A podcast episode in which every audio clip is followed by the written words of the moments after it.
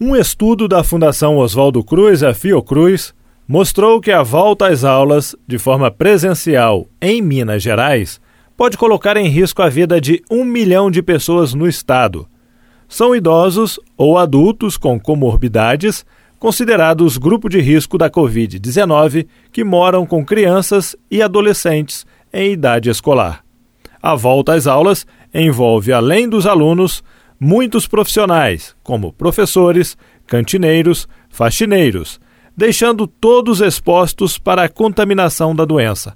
Para falar sobre este assunto, nós conversamos com a coordenadora geral do Sindiut, que é o Sindicato dos Trabalhadores da Educação do Estado de Minas Gerais, Denise Romano. Denise, primeiramente gostaríamos de agradecer a sua atenção e disponibilidade em conversar conosco e saber como você analisa esse estudo da Fiocruz e como você tem visto esta discussão em torno da volta às aulas no estado de Minas Gerais. Boa tarde, Jefferson. Agradeço imensamente o convite, a oportunidade de, de dialogar aí com o sul de Minas. Bem, é, todas essa, essa, esse estudo da Fundação Oswaldo Cruz eu também tive acesso através da imprensa e o estudo fala por si só, né? É, nós estamos vivendo uma situação é, muito, muito grave em que no país e no estado houve uma estabilização lá no alto do número de mortos diariamente, do número de contaminados que não para de crescer.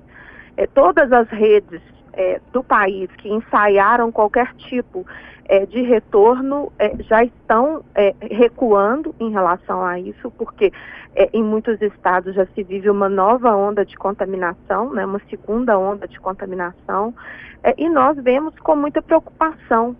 A todo momento o governo solta essas, essas falas né, de que voltará no segundo semestre, nós já estamos no segundo semestre, a situação sanitária não se resolveu, muito pelo contrário, ela tem se agravado é, em todo o estado e nós é, temos uma, uma, um dever é, de, de zelar e de denunciar qualquer ação que venha colocar em risco é, a vida tanto da nossa categoria quanto dos estudantes e das suas famílias aqui no estado.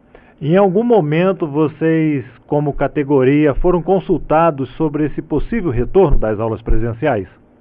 nós fizemos já vários questionamentos né, nas oportunidades que nós temos com a Secretaria de Estado da Educação. É, eles sempre dizem que não há data firmada para retorno, né? Essa é a, sempre a fala com o sindicato na mesa de negociação. Mas eu acho que é importante, sabe, Jefferson, a gente também é, colocar um outro elemento nesse debate, sabe?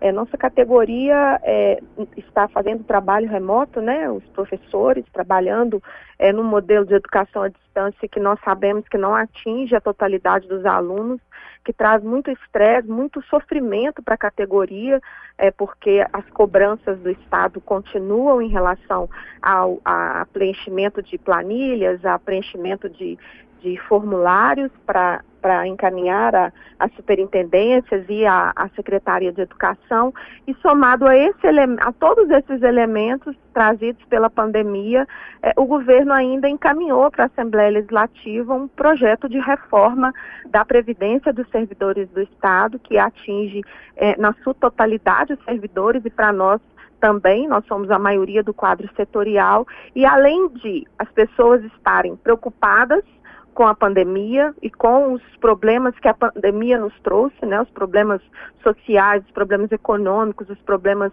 é, de adoecimento que a pandemia nos trouxe, somado a isso, nós temos também agora o, o elemento da reforma da Previdência, que significa para a nossa categoria a redução do seu salário.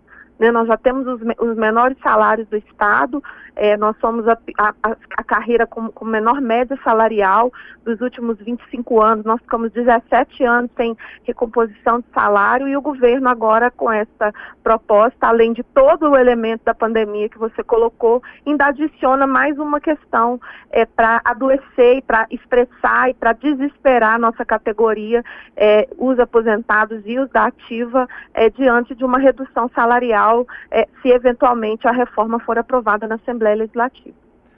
Agora, Denise, sobre a questão da categoria, a questão de pessoas com comorbidades dentro da categoria. Vocês têm algum levantamento, sabe, de quantos por cento do total de trabalhadores da área de educação teria, não teria como retornar nas aulas presenciais devido por ter alguma comorbidade ou por ser grupo de risco?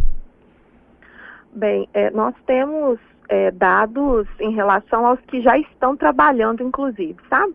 Porque o Estado teve, é, ele tem, ele convocou extraordinariamente as ASBs, é, que são os auxiliares de serviço da educação básica. Eu ouvi você falando aí na abertura da matéria sobre as cantineiras.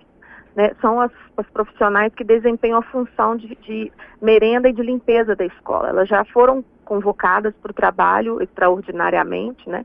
Então elas vão à escola no máximo três vezes na semana e esse setor da categoria é um setor que é adoecido, porque é um setor que há 20 anos, né, há duas décadas não tem concurso no estado para esse setor. É, a sua maioria são mulheres idosas, mães de família, avós, é, que já passaram muitas do, dos, dos 60 anos.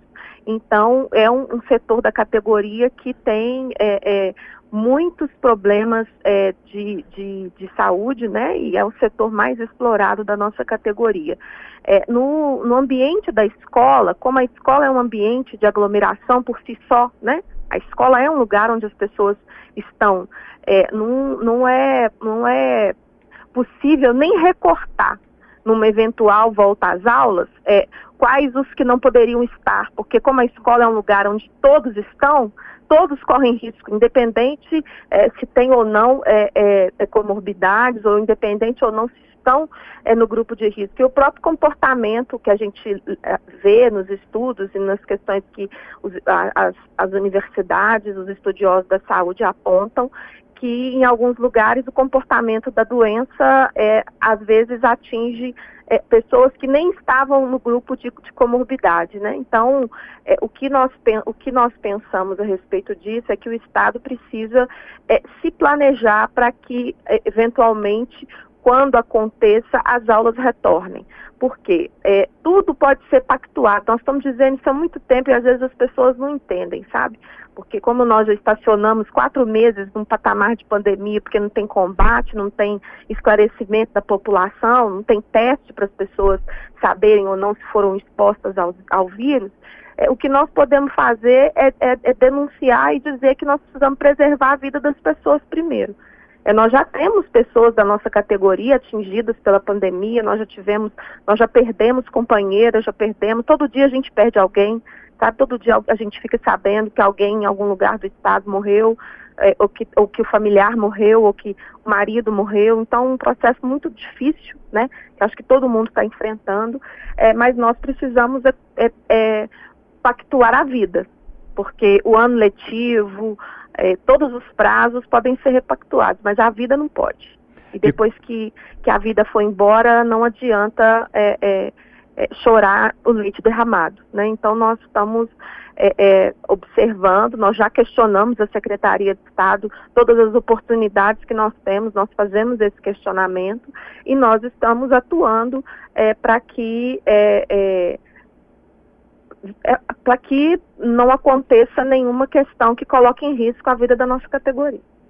E quando você falou aí da questão que todos correm riscos, né, independentemente de ser faixa de risco ou ter alguma comorbidade, é, veio à mente aqui uma resposta de uma mãe de um aluno que deu uma entrevista, né, na, no Rio de Janeiro e que a resposta dela acabou é, neste final de semana é, repercutindo nas redes sociais, que ela disse o seguinte: a, a escola não consegue conter uma pandemia de piolho, o que dirá de uma pandemia de, do Covid-19? Ou seja, é difícil, né? A escola não tem estrutura nenhuma, as escolas brasileiras não têm estrutura nenhuma hoje para esse retorno às aulas presenciais. É, de fato, é, da maneira como, como por isso que a gente insiste tanto que toda essa situação que a gente vive não é novo normal, né? Porque não é novo normal. Não é normal isso tudo que a gente está enfrentando. E, de fato, é, a, a, a escola, e acho que em nenhum lugar do mundo, mas aqui no país e aqui em, Minas especificamente, não, não está preparado para esse, esse retorno. É, é, nós temos salas de aula, é, nós não temos, por exemplo, só para te dar um exemplo, é, não há um tamanho padrão de salas de aula no estado, por exemplo. Então, nós temos aqui na região metropolitana de Belo Horizonte salas onde tem é, 35 alunos, 40 alunos, que na verdade não comportariam 25. Os meninos estão exprimidos no quadro, praticamente pregados. Como é que você guarda a distância numa situação dessa? O formato do, do bebedouro da escola, por exemplo, o formato do, da cantina da escola onde os meninos merendam. O, o recreio de uma escola é um. É, é, é, quem, quem fala que, que tem que retornar ou que, ou que vai marcar data, sem pensar nessas questões, é, é muito irresponsável, na minha opinião, porque, é, é, na nossa opinião, obviamente, porque não conhece o que é um recreio de uma escola, o que é o horário da merenda de uma escola de, de adolescentes, de crianças não, não, não conhece o, o, não conhece. Então, assim, a gente precisa é, é, é cuidar. E acho que a, a, a, comunidade também, os pais também terão é, um papel fundamental é, para que é, a gente preserve a vida tanto dos professores quanto dos nossos alunos, dos trabalhadores que estão na escola. Denise, você citou aí a questão da reforma da Previdência, que até vocês estão aí, como você colocou, na, até na iminência de caso seja aprovado, ter uma redução no salário. Você acredita que esse momento em que o governo coloca essa discussão é um momento impróprio? Totalmente. Né? Momento totalmente inoportuno, em que todas as energias tinham que estar focadas para a preservação da vida, né, para atendimento às cidades, para orientação às prefeituras, para cuidar de estruturar, porque na época correta não foi feito isso, né? É, corretamente o sistema de saúde do Estado é, e, o, e, a preocupação é inoportuna porque as pessoas não podem é, estar, estar na Assembleia Legislativa, as pessoas não podem é, se aglomerar para discutir, para entender o que, que significa a reforma. É, e o governo está tá acelerando esse processo justamente por causa da pandemia, para que consiga aprovar às pressas uma reforma da Previdência que vai diminuir o salário da professora que é aposentada e que não contribui hoje. Todos são, todos os aposentados que recebem acima de R$ 1.045 terão que contribuir novamente. Os professores, os trabalhadores da ativa que hoje contribu contribuem com 11%, terão que contribuir de 13% a 14%. Então, assim, é, é, é, muito concreto, sabe, Jefferson? É, a pessoa aposentou com salário baixo, porque os salários do Estado são muito baixos, é, já faz uma mágica, porque é uma mágica o, o, o benefício da aposentadoria conseguir chegar ao, junto com o final do mês, é, e vai ter que escolher se ela vai comprar o remédio, se ela vai pagar o gás, porque é, 14% no vencimento de quem ganha de 2001 reais, de 2001 reais até 6 mil, e nós somos muito mais perto do 2001 do que do 6 mil, faz muita diferença. Muitas, muitas professoras, muitas trabalhadoras, supervisoras que já estão aposentadas estão sustentando suas famílias por causa da pandemia.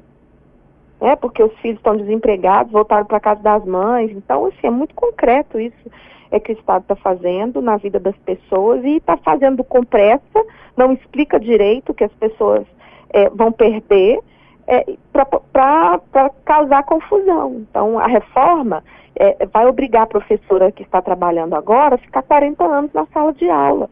Ninguém tem corda vocal para 40 anos na sala. Você, você é melhor do que ninguém, né? Você usa sua voz. Sua voz é seu instrumento de trabalho.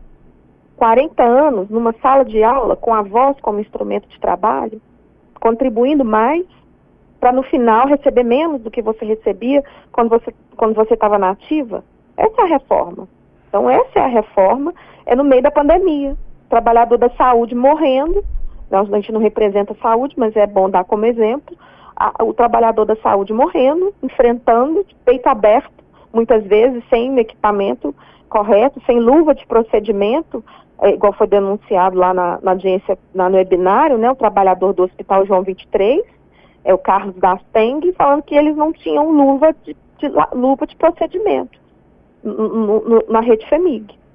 E aí as pessoas estão preocupadas em cuidar, em, em, em, em, em combater da saúde, nós estamos fazendo teletrabalho nas condições que eu disse no início da minha fala, é, e o governo é, é, querendo resolver o problema fiscal do Estado nas costas de quem ganha pouco, nas costas de quem ganha menos.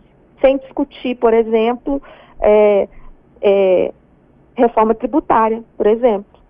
Sem discutir, por exemplo, por que, que as locadoras de veículo é, pagam o IPVA de 1% sobre o valor do veículo e nós que somos é, cidadãos comuns pagamos 4% do valor venal do veículo.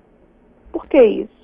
É... A pessoa que tem uma frota de 100 mil carros tem que pagar menos imposto e quem tem um carro paga, paga percentualmente o valor, um, um percentual de 4%. Isso precisa ser discutido. O servidor contribuiu, sabe? Isso é muito injusto porque a pessoa contribuiu a vida inteira. Nós nunca podemos, nós nunca pudemos é, te, é, tele, telefonar para a CEPLAG e dizer, olha, não desconta meu, minha previdência esse mês, não, porque eu, meu filho adoeceu, eu não tenho dinheiro para comprar o remédio, eu tive que usar o recurso.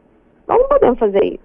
O governo faz, o governo não paga, o governo confessa a dívida, depois paga, vai falar que vai pagar em, em 100, 200 prestações sem juros, depois também não paga. Nós tínhamos um fundo, Jefferson, em 2013, um fundo de previdência que, que era é, superavitário, tinha 3,5 bilhões de reais no fundo e o Estado extinguiu o fundo. Pegou esse recurso e jogou no caixa único. Ô Denise, eu gostaria muito de agradecer a sua atenção e disponibilidade de conversar conosco e dizer que estaremos sempre aqui à disposição para divulgar aí o trabalho de vocês, as ações de vocês. Tá bem. Muito obrigada pela oportunidade. Obrigado. E agradeço um abraço aí a todos da, ouvintes da rádio, um abraço para o sul de Minas. Conversamos com a coordenadora geral do Sindiut, que é o Sindicato dos Trabalhadores em Educação do Estado de Minas Gerais, Denise Romão, falando sobre a discussão em torno da volta às aulas e também do estudo apresentado pela Fundação Oswaldo Cruz, que mostrou que a volta às aulas, de forma presencial em Minas Gerais, pode colocar em risco a vida de um milhão de pessoas no estado.